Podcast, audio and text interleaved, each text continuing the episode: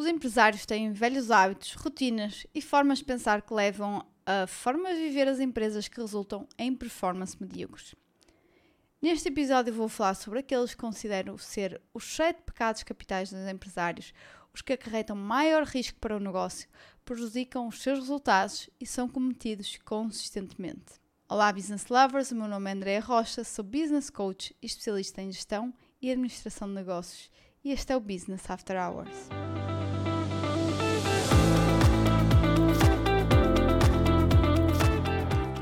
Olá, olá, business lovers! Aqui estamos nós, mais uma vez, para um novo episódio do Business After Hours e assim já chegamos ao episódio número 22. Hoje trago aqui um episódio um pouco mais uh, engraçado, não sei, talvez uh, não assim com um conteúdo tão técnico e denso, mas com algumas coisas que eu vou presenciando no dia a dia, não é? A falar com outros empresários e empreendedores. Então eu decidi fazer aqui uma alusão aos sete pecados capitais uh, para os empresários. E bom, vamos então percorrer os sete pecados capitais. Então eu coloquei aqui como um a ganância, não é? Ou a avareza, aquele sentimento comum de olhar para o lucro como precursor de impostos. O dois, a gula, quando colocamos como primordial objetivo do negócio o enriquecimento, o enriquecimento próprio. O 3, a soberba, pensar que não precisa de estudar. 4. Luxúria, pensar no curto prazo uh, em vez do longo prazo. O 5. A inveja, olhar nos feitos, uh, os feitos dos concorrentes e sentir raiva. 6. A ira, não pensar nos seus colaboradores e stakeholders. E 7. Preguiça, evitar conversas difíceis. E que tal? Parece interessante, não é? Vamos então falar cada um deles. Então, número 1. Um, a ganância e a avareza. Olhar para o lucro como precursor dos impostos. A ganância é o que entra em ação quando os empresários querem tudo para eles. Querem tanto que até tomam decisões estratégicas e financeiras, tendo por base motivações fiscais, ou seja, querem pagar menos impostos. E isso acontece essencialmente quando não olham para o lucro como um precursor dos impostos. Chegam perto do final do ano e pensam: ai meu Deus, que eu vou ter que pagar tantos impostos então vou ali às Bahamas de férias, vou comprar um novo postezinho, vou comprar umas roupinhas novas, dar um prémio de consolação a mim próprio, ou talvez alguém, até, até alguém se calhar da família que trabalha comigo, e não se apercebem que estão a descapitalizar a empresa uh, sem, sem qualquer lógica, não é? Mais ainda, estão a re retirar o valor intrínseco da empresa, que é crescer e gerar valor. E, tal como eu disse já no, num outro episódio, quanto mais lucro, melhor. Eu até pensei, acho que até falei isto no, no último episódio, não é? As empresas são feitas para isto, para gerar lucro. É isso que, que, que, que está na gênese das empresas. Por isso, quanto maior lucro, melhor. Não é quanto maior lucro, parece pior, porque temos que pagar mais impostos. Um, dado que a carga fiscal é o que é, não é? E nada podemos fazer quanto a isso. Pagando aquilo que nos é destinado, nós deveríamos, como empresários, querer pagar o mais possível de impostos é sinal que geramos muito lucro e, portanto, estamos a pagar impostos em proporção, certo? Se a carga fiscal no nosso país é alta, isso é outra história, mas é com estas regras de jogo que nós temos que nos reger e nós temos que nos focar naquelas coisas que nós temos uh, ação sobre, não é? Que não é o caso da carga fiscal. Então, o lucro aqui é o ultimate goal e a razão pela qual as empresas são criadas. E é isso mesmo, as empresas são instituições com fins lucrativos, não são uma IPSS ou uma ONG. Por isso, não pensar que é terrível uh, ter lucro porque vou ter que pagar impostos, ok? 2. A gula. Como, uh, uh, ou melhor, aqui Basicamente é quando os empresários colocam como primordial objetivo do seu negócio o seu enriquecimento próprio. Isto não acontece, nada, pois não?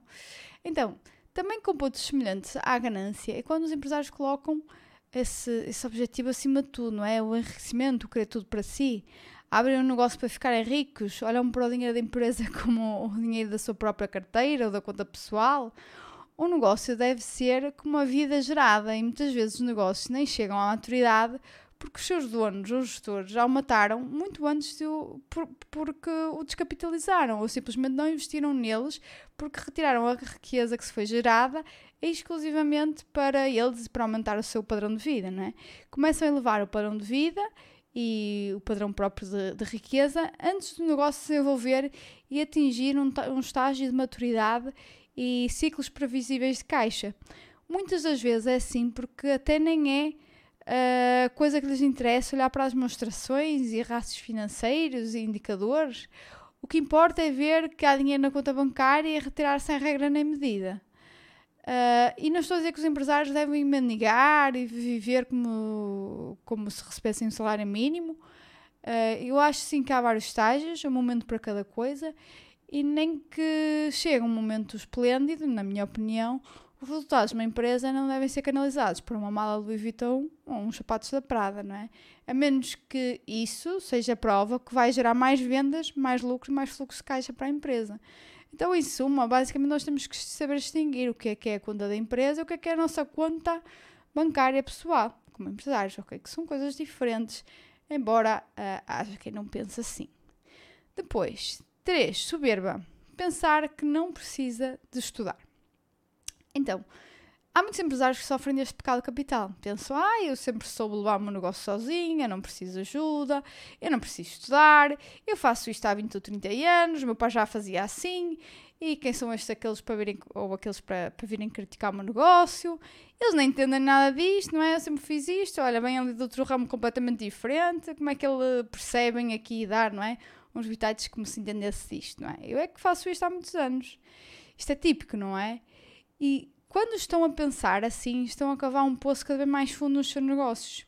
Eles não conseguem evoluir, nem deixam que os ajudem. São o tipo de empresas que, passados muitos anos de atividade, começam a, a, a, desmoronar porque dizem: Ah, sempre fizemos assim, e de repente começam a entrar num sufoco de, de perder cota de mercado, de perder vendas, perder clientes, com problemas de fluxo de caixa, não cumprem com as obrigações até ao dia que têm, que, têm que que fazer, até que chega um dia que tenho mesmo que fechar a porta, não é? E despedir uh, todas as pessoas.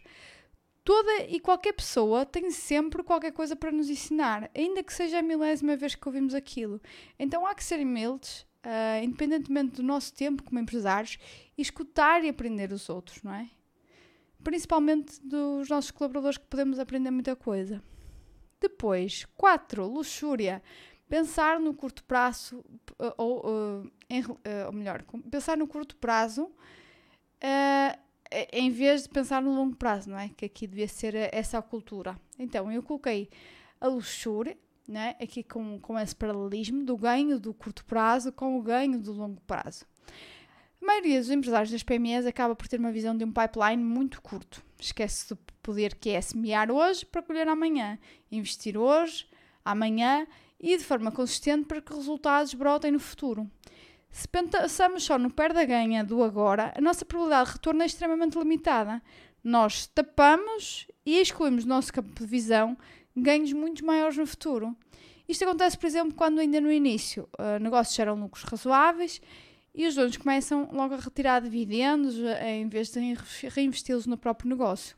Acontece quando por exemplo, uh, tentam remediar uma solução com uma solução mais barata, uh, ou melhor, uma situação com uma solução mais barata, mas de curto prazo, sendo que sabemos que no long run seria compensatório, ter uma solução mais cara, não é? Muitas vezes andam a gastar um, uh, valores muito mais pequeninos em soluções micro e soluções que nós sabemos não são duradouras Uh, quando se calhar se tivessem uh, optado logo por uma solução mais cara, teriam um problema resolvido para muito mais tempo, não é? Bom, é assim que quando estamos sobre aqui o que eu acho que seria o, o, o pecado da luxúria aplicado aos, aos empresários. E depois, número 5, inveja. Olhar os feitos concorrentes e sentir raiva. Quem nunca, né? Quem nunca viu o que os concorrentes estão a fazer no mercado, principalmente quando aparece algo novo e disruptivo, e fica com inveja, tentando encontrar justificações para o seu insucesso, ou dizer que o sucesso dos outros foi um golpe de sorte, ou não o fizeram de forma lícita. É, não é? Isto acontece nas nossas vidas pessoais, não é? Não somos diferentes, as empresas são geridas por pessoas, por isso isto acontece também quando nós estamos a olhar para os nossos concorrentes, para o mercado, para as outras empresas. E isto é preciso curar, eliminar este sentimento de inveja, porque senão nos vai fazer uh, crescer, não é? E, perante os nossos concorrentes, não é? Que estão a ser melhor sucedidos. Ao invés de nos sentirmos mal com o bem deles, é se calhar melhor analisar a razão do seu sucesso e perceber dentro da nossa estrutura, da nossa organização, da nossa empresa, o que estamos a fazer menos bem, o que podemos fazer para melhorar, o que podemos começar a fazer que ainda não fizemos e traçar novos planos para obter melhores resultados, não é? Não ficar só ali a olhar e amargurados pelo que os outros estão a fazer. Depois, penúltimo, penúltimo pecado capital, a ira. Não pensar nos seus colaboradores e stakeholders. A ira é a raiva, a demonstração do ódio e o desejo de fazer mal para alguém. É o pecado responsável pelos conflitos humanos ao longo da história e muitas vezes, para os empresários, uh, acabam por agir sob a ação da ira sem pensar de que do outro lado estão pessoas como nós, não é? Sejam os nossos fornecedores, os nossos clientes ou os nossos colaboradores. Eu vejo tanto disto e arrepia-me mesmo. Tanto ver empresários sem sentido humano dizer ah, não nos posso dar confiança, ah, eu não tenho que saber tudo. Uh, e pessoal, isto não vai ajudar em nada, não é? Vocês têm que ter do vosso lado pessoas que uh, interessadas, não é? E não alienadas. Então pensem, se vocês não demonstram confiança pelas outras pessoas, por que raio haveriam elas de confiar em nós, não é? Porque haveriam de tratar bem dos nossos uh, interesses e negócios se nós não, não nos preocupamos com elas. Então pensem que ao tratar mal alguém, uh, gostariam também que fizessem o mesmo convosco ou com alguém que gostam muito. Muitas vezes não colocamos nessa posição, não é? E provavelmente não. Depois, sete, pecado sete, preguiça. E aqui, embora houvesse muito para falar, eu coloquei aqui o evitar conversas difíceis. Preguiça, pois é, preguiça. Uh, eu trouxe também este exemplo que é um, um, exemplo típico, não é? Que as pessoas costumam empurrar com a barriga, como se costuma dizer. Um, estas conversas difíceis, mas há muitos outros casos, não é? Toda a hora nós estamos a auto-sabotar para fazer tudo e a procrastinar e deixamos para amanhã o que podemos fazer hoje e depois não é para amanhã, é para a semana e por aí adiante, não é? E depois nós damos a muitas justificações porque afinal isso foi por outra razão qualquer.